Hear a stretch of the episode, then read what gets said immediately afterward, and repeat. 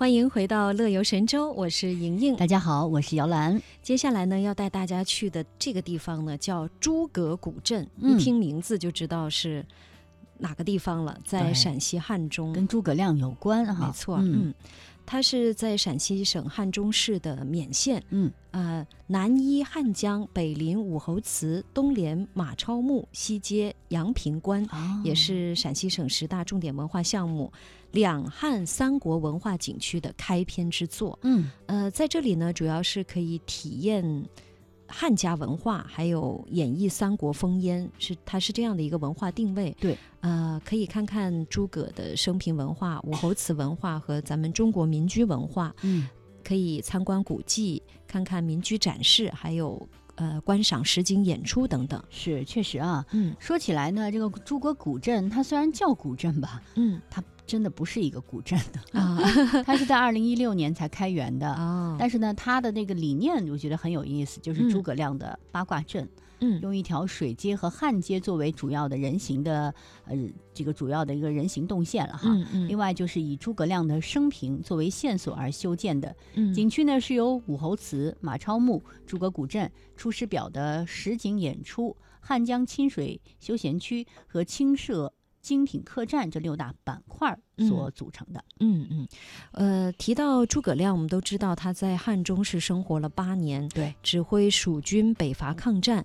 虽然呢，最终是以失败告终，但是诸葛亮鞠躬尽瘁、死而后已的一生，一直是为人们所敬仰的。对，所以呢，畅游古镇的第一站就是武侯祠。哎，说起这个武侯祠啊，不得不先说一下这个武侯墓。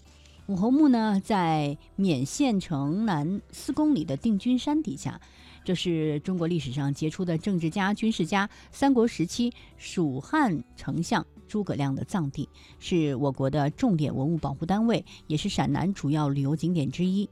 勉县的武侯祠呢，是陕西省重点文物的保护单位，国家三 A 级的旅游景区，始建于蜀汉景耀六年（公元二六三年），是我国最早也是唯一由皇帝下诏所修建的武侯祠，所以呢，有“天下第一武侯祠”之称了。哦，呃，这个“天下第一武侯祠”可不是浪得虚名的。是的，这里的文物呢，非常的丰富。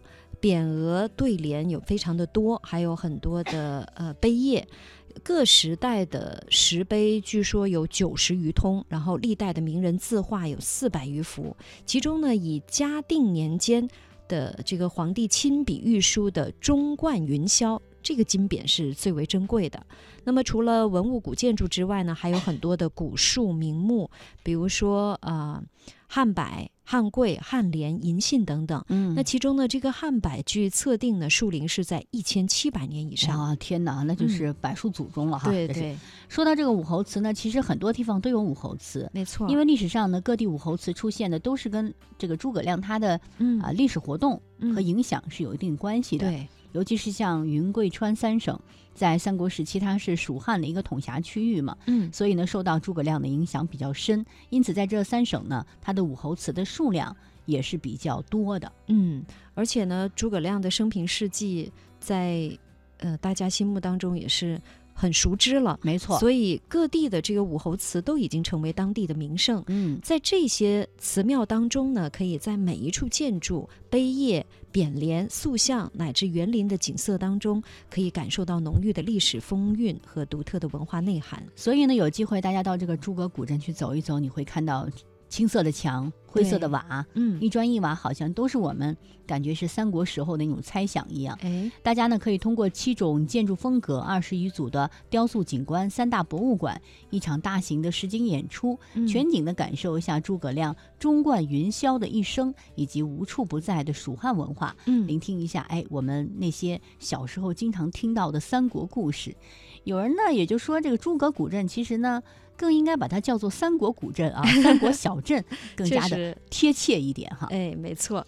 那么说到古镇呢，游赏完之后肯定是要品这里的美食的。对，不得不提古镇所在的整个汉中地区，也就是陕味美食。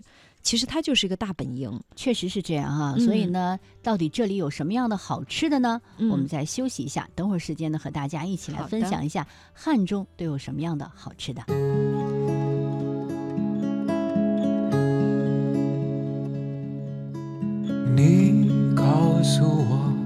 心很高，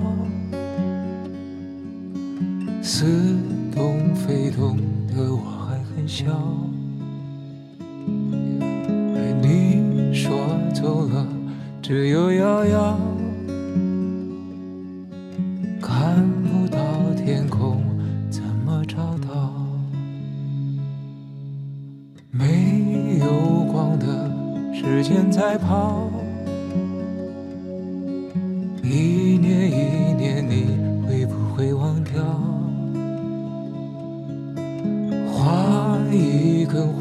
火柴，心才烧。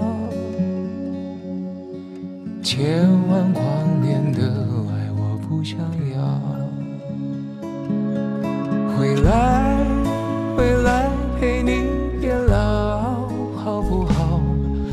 不要什么世界主角。只要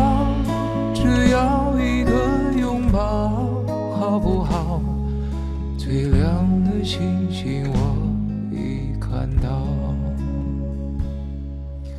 生命未来有你照耀，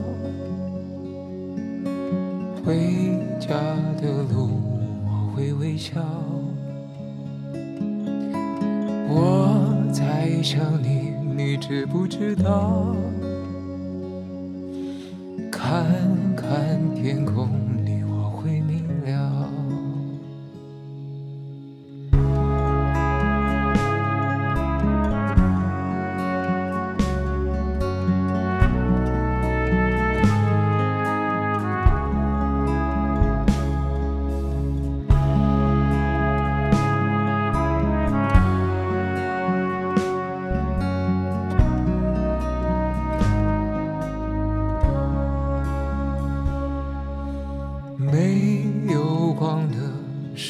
在跑，一年一年，你会不会忘掉？画一根火柴，心在烧，千万光年的爱我不想要。回来，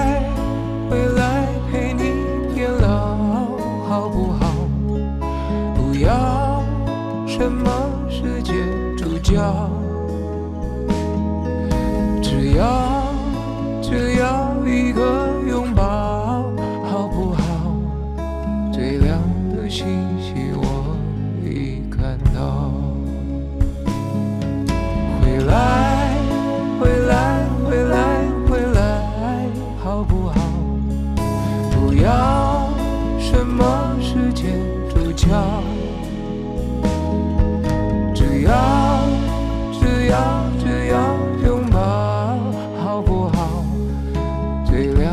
清晰我已看到，最亮的星星我已看到。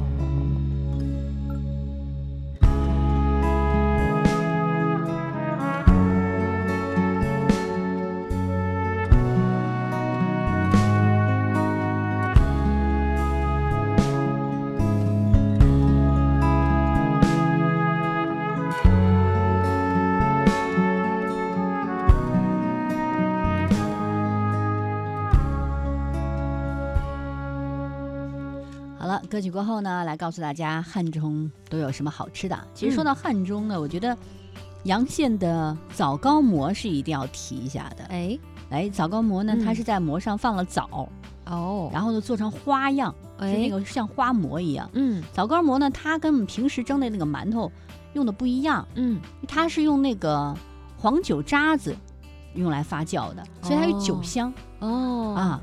然后呢，用那个就是温水和面。嗯，成型之后呢，醒醒醒发之后，用嗯铁锅蒸出来的，哇哦，而且呢，尤其到了这个过年的时候，嗯，大量制作，把这哦。个绳子把它串起来，然后挂在那房梁上，哇，吃的时候好漂亮，对，然后再把它稍微热一下，腾一下，蒸一下，而且呢。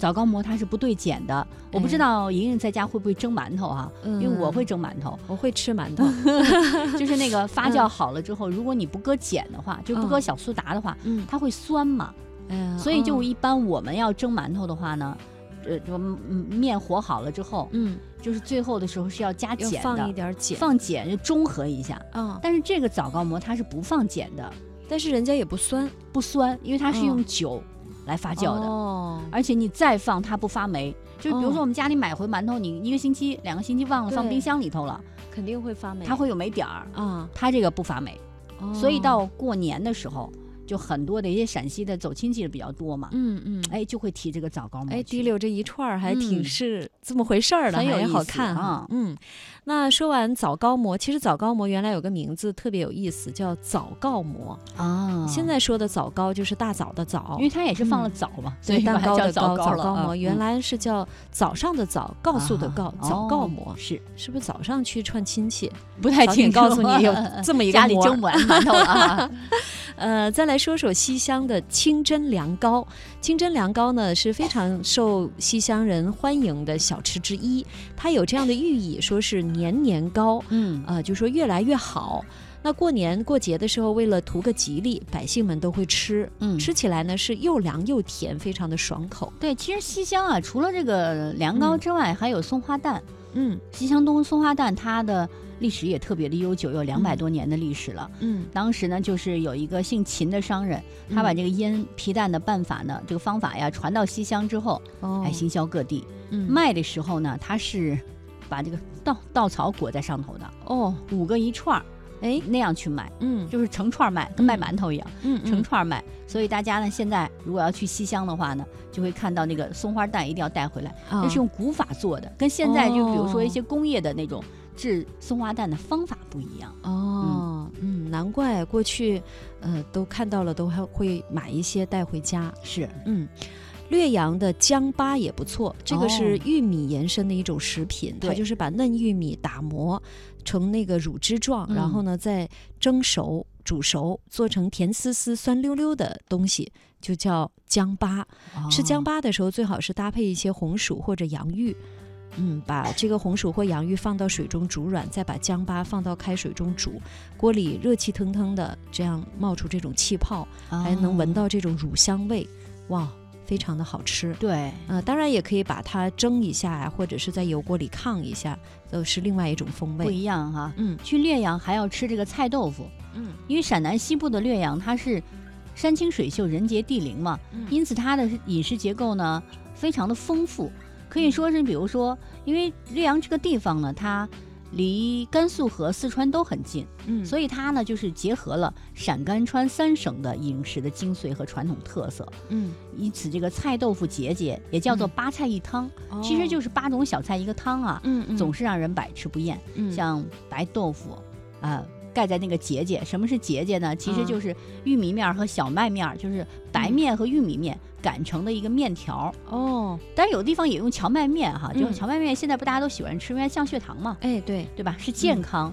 然后就着各种各样的小菜那么去吃，嗯就是你吃过之后就会觉得很清爽，哎不会那么油腻。嗯哎，吃过之嗯后哎觉得嗯很爽口，很好吃哈。嗯，而且是八菜一汤，八种小菜一碗汤，对，热腾腾的汤，菜豆腐节节小菜啊啊，嗯。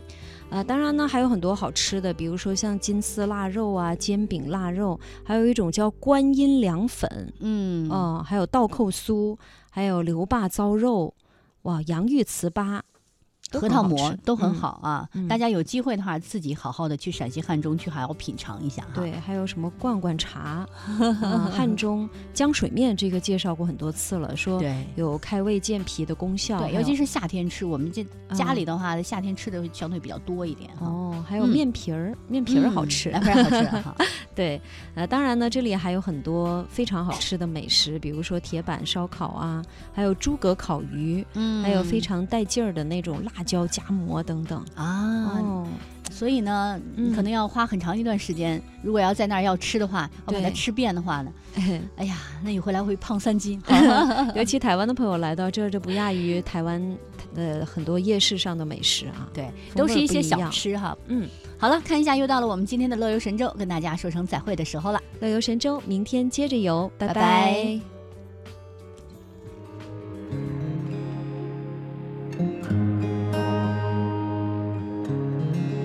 世界之外有一个等待倒数的爱黑夜慢慢散开闪烁的尘埃。